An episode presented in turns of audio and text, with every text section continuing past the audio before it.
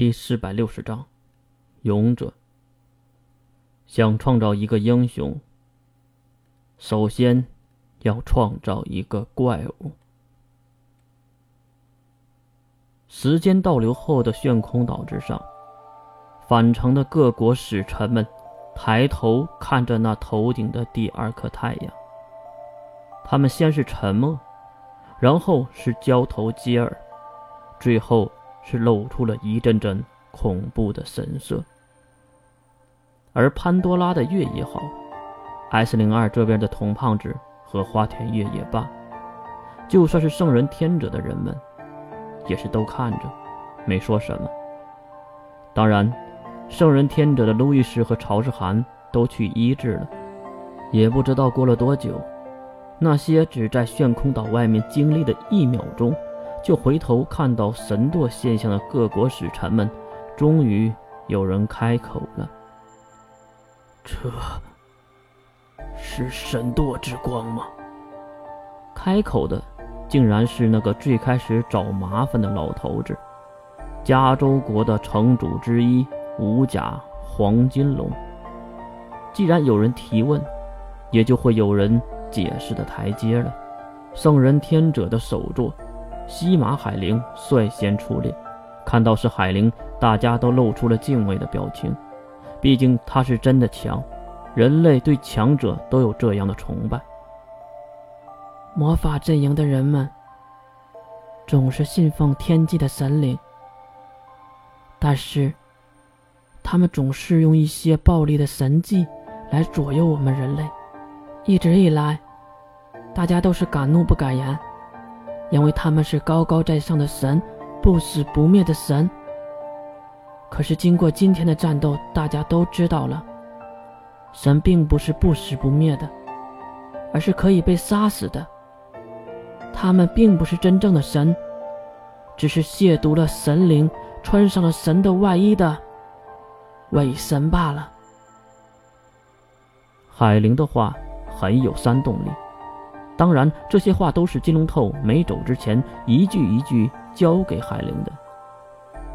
喘了一口气，海灵继续说道：“这个头顶的神舵之光，散发的神力波动，大家都能真真切切的感知得到，所以，我也就不想再过多的赘言。至于是谁？”手刃了亵渎神灵的伪神，当然是我们圣人中的莫之身禅月。让海灵这么一说，所有人的目光都投向了禅月这边。至于冰山一般的禅月，也只是稍微的点点头。其实这里面应该有呐喊声的，可惜人心的狡诈也不过如此。他们内心非常的高兴，但是又不敢表现出来，他们怕。怕伪神的报复，怕事后的反水，所以大家都依然是默不作声，仿佛是商量好了一般，整整齐齐的。这时，月站了起来，他摆摆手：“好了，今天的事儿，大家可能要消化很久。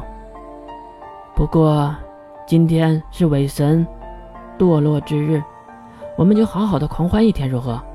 大家。”不醉不归吧。听到月的话，那些满身心眼的老家伙们又是你看看我，我看看你的，最后还是同意了。因为现在头顶虽然是有神舵的太阳，不过已经是傍晚了。晚上的太平洋的海面可是无风三尺浪，他们更想白天再走。当然，这也是不错的小借口。可能大家都想知道悬空岛接下来。还会发生什么事儿吧？看着潘多拉新人类帝国的人们开始料理这边的国事，然后大摆宴席，月也是带着有关的人员回到了自己山顶的木屋。进入屋内，月直接就跪在了地面上，后面的杀生石和禅月急忙上来搀扶，不过还是晚了一步。月，小主，两个人很是担心，就看月摆摆手。自己从地板上爬了起来，并来到了床边坐下，然后抬起头，看表情也很是疲惫。他来了吧？我想见见他。也不知道是谁，好像是和神之耳交战之前就和金龙头说过这个事儿。是啊，他来了。回答月的竟然是后进来的海灵。我已经叫他过来了。他是和我，不，是和我们英国的使团一起过来的。简单的说明了原因，海玲也是站到了一旁，毕竟屋内很小。